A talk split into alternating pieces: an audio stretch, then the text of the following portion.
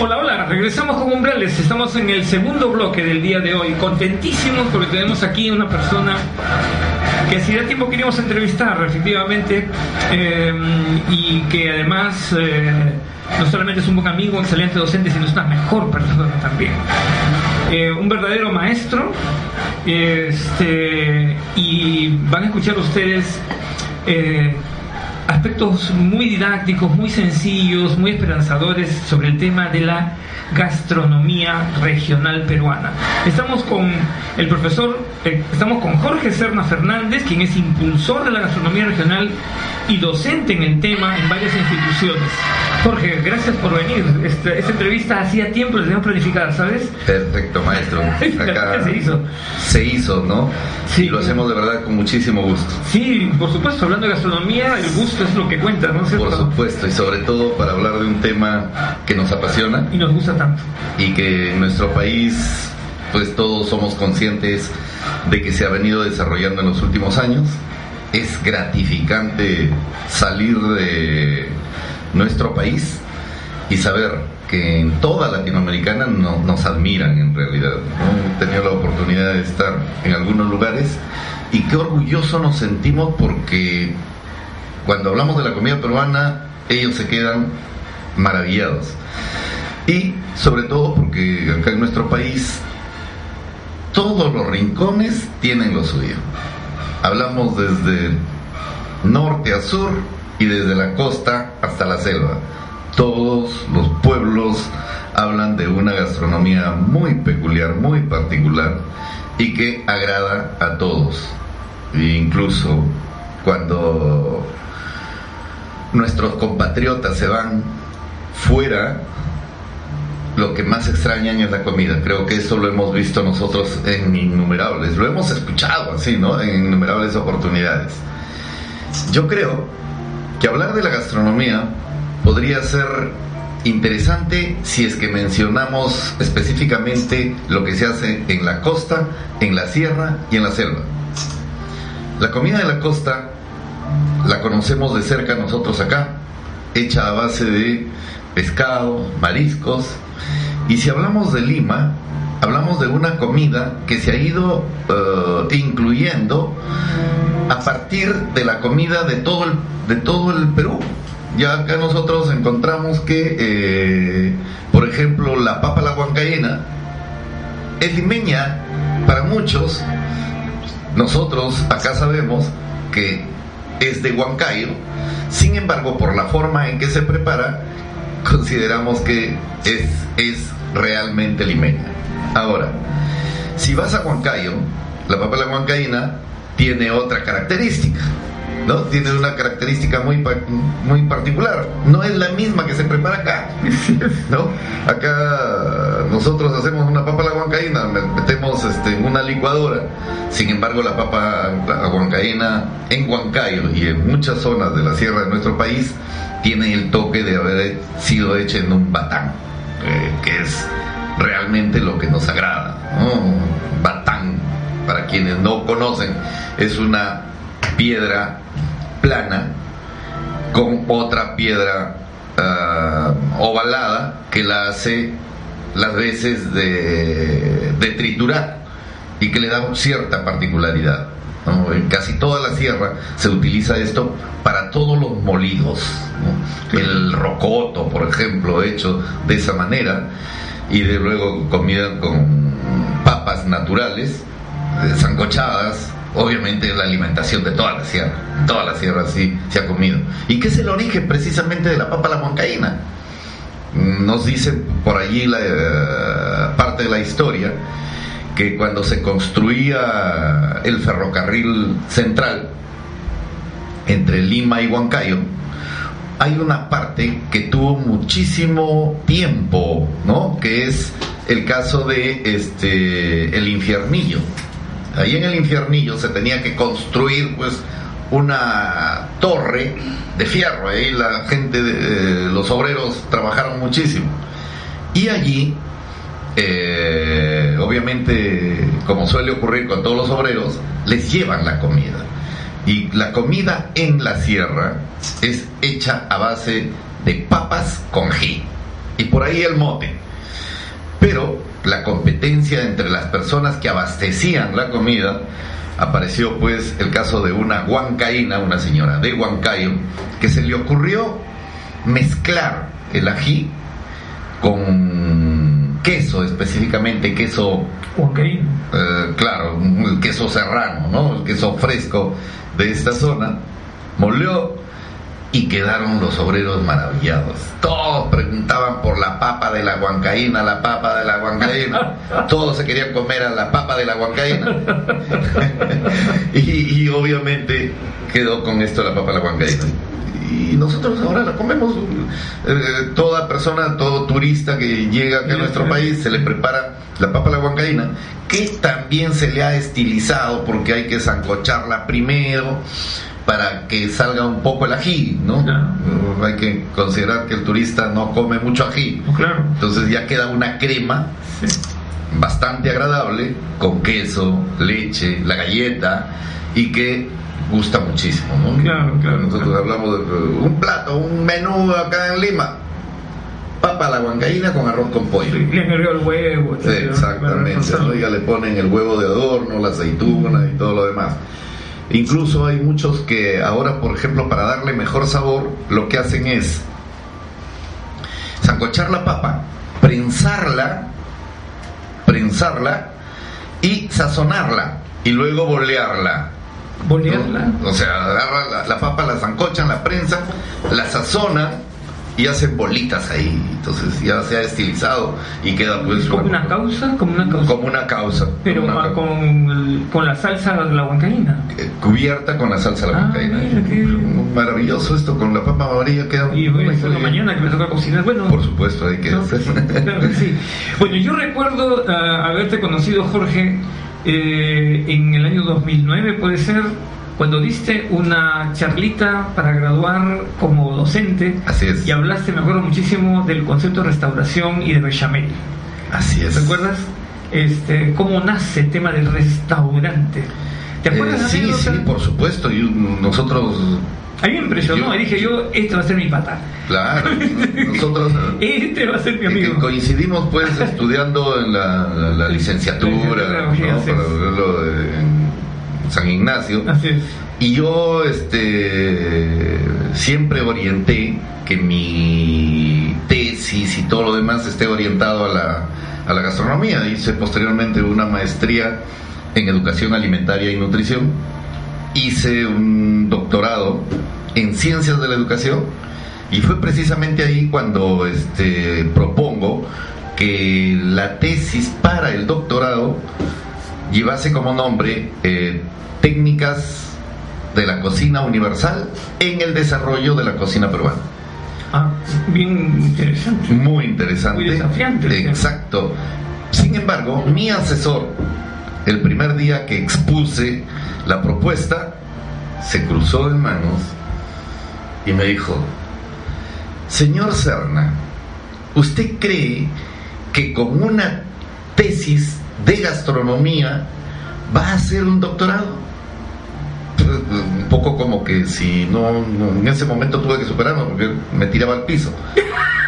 Pero posteriormente le hice ver bienvenido al club, bienvenido él, al club. claro, él en realidad le faltaba mucho conocer.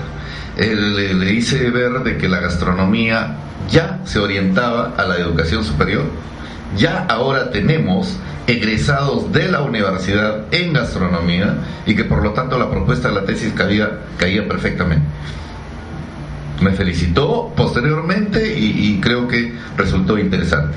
Y dentro de eso, pues, recordábamos lo que habíamos hablado, que el origen del término restaurante, pues, ¿no? Claro. El término restaurante aparece de restaurar.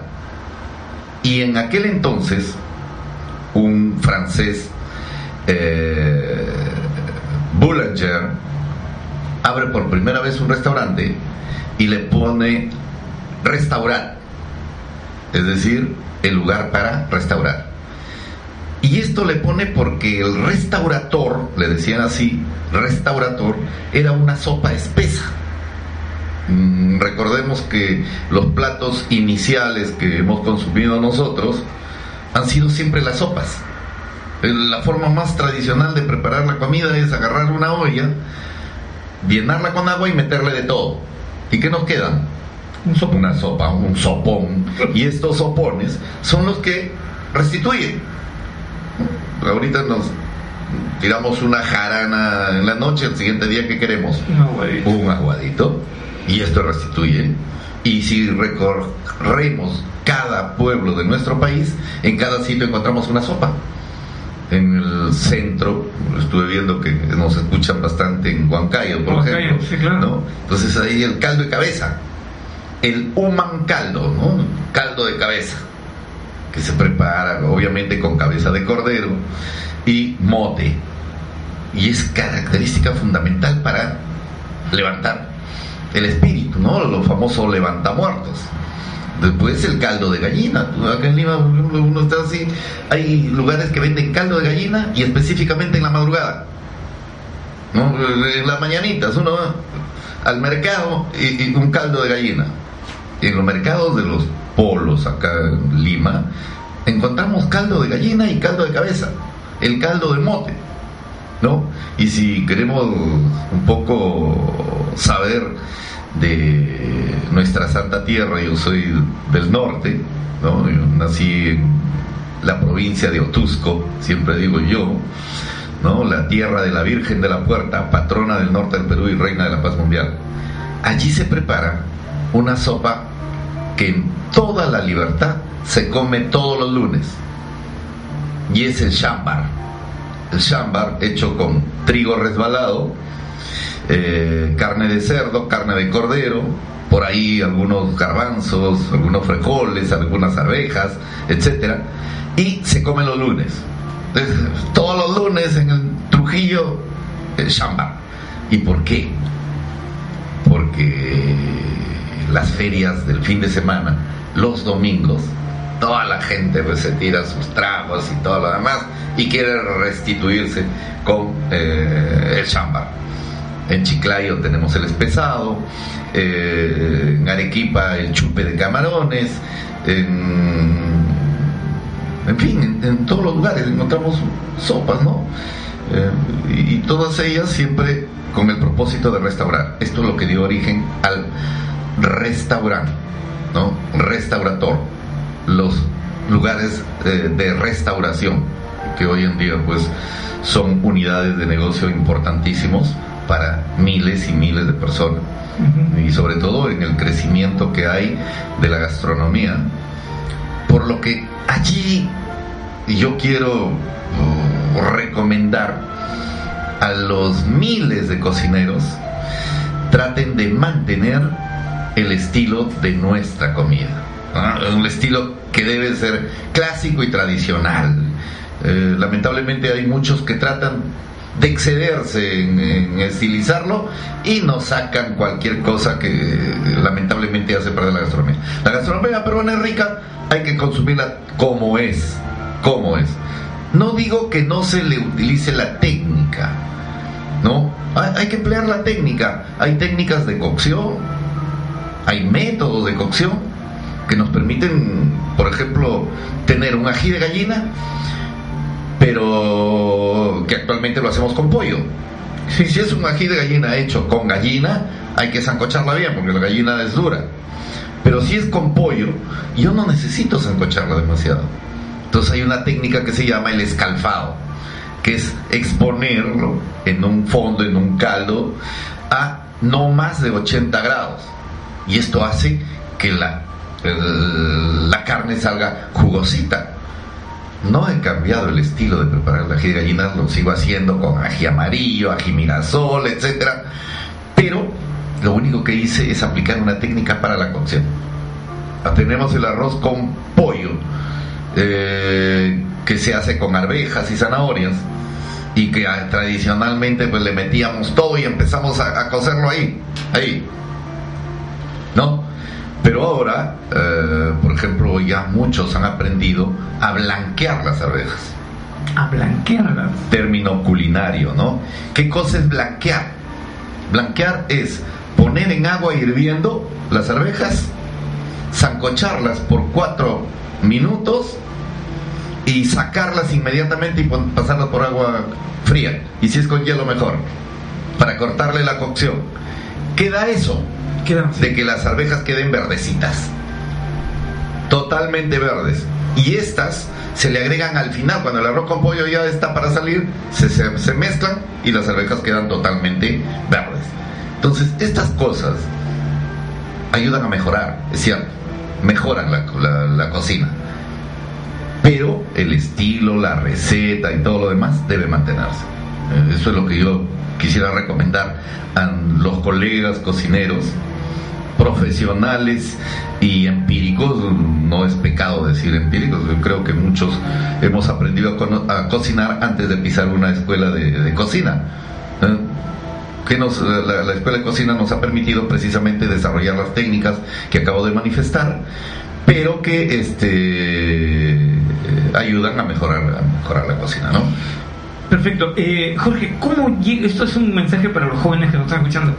¿Cómo llega Jorge Serna al tema de la gastronomía y la cocina? O sea, ¿desde qué edad tú te dijiste, oye, esto es lo mío?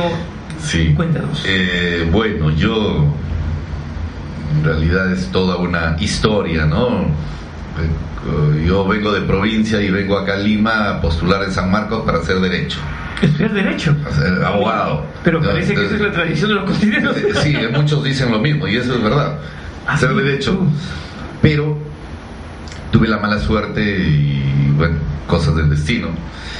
Eh, cuando yo empezaba a despegar desde muy joven, mi padre fallece ¿no? Y, yo, soy, el mayor de seis hermanos y entonces yo tuve que trabajar. Yo me olvidé de esto y recuerdo que un amigo me dijo, Jorge, hay un trabajo en un hotel, un hotel que recién se abría en Miraflores, que posteriormente lo convertí en una especie de escuela, el Miraflores César Hotel, debes haber conocido, ¿no? Un hotel de cinco estrellas pero yo para mí, un hotel, ¿qué voy a hacer en un hotel? Voy a alcanzar agua. ¿no? Lo que nosotros decíamos lo tradicional. ¿no? Este, no, no, para nada. No, no. Entonces, pero empecé a trabajar pintando las paredes, en mantenimiento. Pero al empezar a trabajar ahí, vi la maravilla de la cocina. O sea, vi como si fuese otro mundo. Me metí a la cocina, me quedaba maravillado con ello y un día conversé con el jefe de personal y le dije, señor, por favor, me gustaría trabajar allí en la cocina. ¿Tú no habías tocado la cocina antes para nada? Para nada, para nada, para nada. Mi mamá cocinaba, yo nunca había ni siquiera bebido agua. Pero yo ahí empecé a ver esto, y sobre todo porque se come también, ¿no? y, entonces este, el jefe personal me dijo, pero Jorge, no tengo un puesto, pero sí, si quieres empezar a trabajar ahí, como lavaplatos. Eh, ya, perfecto. Yo siempre, como lavaplatos, obviamente tenía 18, 19 años, em, una enamorada que nunca le dije que yo lavaba platos, pero que sí trabajaba en el hotel. Y obviamente, este, empecé ahí, empecé a ayudar al cocinero, me metía para allá, para acá. Y es allí donde yo empiezo a estudiar, pero turismo y hotelería de aquel entonces. Turismo y hotelería. En ese tiempo no había gastronomía como Todavía, nada, para nada. Turismo y hotelería. Y dentro de turismo y hotelería yo termino mi primera carrera como administrador hotelero. Me meto a, la cocina, empecé a cocinar al principio en el, Senfotur, ¿no? Como ya profesor y a dictar cocina, pero empírica en realidad. Y apareció la imagen de un gran señor, caramba, una persona que le tengo como uno de mis y que, forjadores de la carrera, que lo conocemos en común, el doctor Sixtilio Dalmau Castañón. Me invita a trabajar en INAT de aquel entonces. Que es el Instituto Nacional de, Turismo y hotelería. ¿Estamos hablando de los años 70, 80? Eh, sí, más o menos, ¿no? Los años 80, 80, y tantos. Eh, y luego esto se convierte en cordón bleu, pues. Yo trabajando en INAT, mm, con él me dice, mira, dentro de la cocina, le preparaba la papa a la huancaína, el lomo saltado, que me salía horrorosamente rico. y, me dijo, no, tú para la cocina. ¿Y para qué? Empecé a meterme ahí. Ahí es donde aprendo las técnicas, los cortes, la brunoise, la juliana, la macedonia. Eh, hay 14 métodos de cocción, desde el escalfado, la fritura, eh, el vapor, etc. Ah, empiezo a hablar de una cocina ya técnica él me recomienda a San Marcos porque él era director de San Marcos, perdón, este Ricardo Palma, la Universidad Ricardo Palma, me van para allá y empiezo a dictar. Y de allí yo cada vez que inicio una sesión de clase, digo, yo me inicié como DJ, decía. DJ, o alucinaba ser DJ, ¿no? Dishwasher, eh, lavaplatos, ¿no? y esto les agrada a los chicos y lo digo con total convicción. Eh, me inicio en esto de la cocina, tenía la carrera de administración de hoteles, eh, terminé siendo chef.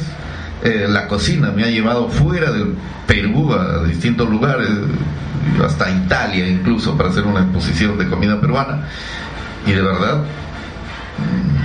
me siento muy, muy orgulloso de ello. No, realmente, realmente es agradable. mucho valor en eso. Jorgito, estamos llegando al final del programa. Qué rápido, caramba. no, es que es, Cuando dices media hora y... Uno piensa como todo, no, es así. Bueno, mira, tres recomendaciones que tú quisieras darle a las personas que están en el mundo de la gastronomía o aspiran a la cocina, esos jóvenes eh, de a pie, el, joven del restaurante chiquito, del, del, kiosquito que vende caldo de gallina. Sí, sí, muy, muy, interesante. Hay que eh, mencionar que la, la cocina no se maneja sola porque se integra una unidad de negocio que posteriormente se convierte en restaurante. La cocina se junta con el bar y se junta con la atención en el comedor. Y estas tres actividades hacen un restaurante. Para hacer las recomendaciones que me dices, ¿no? Eh, por ejemplo, a los jóvenes que estudian cocina, hoy en día recomendarles que lo hagan profesionalmente. Y el profesional ya no solamente es cocinar, sino también involucrarse con lo que son las buenas prácticas de manufactura, lo que es la sanidad e higiene, lo que cuida precisamente al insumo que posteriormente ingresa por nuestra boca para cuidar la salud. Es muy importante eso, aprender ello pensando en la salud de las personas que lo consumen. ¿no? Y esto lo van a aprender los jóvenes que estudian ya la carrera de cocina. Para los cocineros que ya han sido formados de hace algún tiempo, manifestarles que siempre hay algo por aprender y que pueden tener las oportunidades de capacitarse. ¿Para qué? Para que la cocina peruana continúe siendo una cocina de recetas y una cocina que apunte a encumbrarnos mucho más en lo que ya somos. Debes este, haber visto, por ejemplo, en Cordon Bleu que hay un 60% de alumnos provenientes de, del extranjero. Sí, es numeroso. Y estos chicos que vienen de Bolivia, de Argentina, de Chile, etcétera, vienen con mucho empeño. Yo a veces digo, estos están abriendo camino para que la comida la hagan suya en algún momento. Hay que tener mucho cuidado. Chile ya lo ha hecho y dice que el rocoto relleno es de ellos y que la papa la guancaína es de ellos, etc. No, entonces por ahí hay que tener cuidado. ¿no? Sin embargo, ellos le ponen mucho empeño. Mucho empeño y bien por ellos. Y ahora yo me felicito, por ejemplo, de, hablar de que en Chile es un mercado abierto para el profesional de la cocina peruana. Los, eh, en Chile hay muchos restaurantes de comida peruana y que lo aceptan totalmente. Maravilloso. Bolivia también quiere hacer lo suyo. Colombia ha desarrollado notablemente en lo que es la gastronomía. Yo creo que el profesional nuestro debe apuntar a perfilarla y hacerla siempre nuestra. ¿No? Y para todos quienes nos involucramos dentro de esta actividad gastronómica, decirles que la unidad rentable en restaurantes es interesante. Para ello hay que elegir un buen mercado, unos buenos insumos.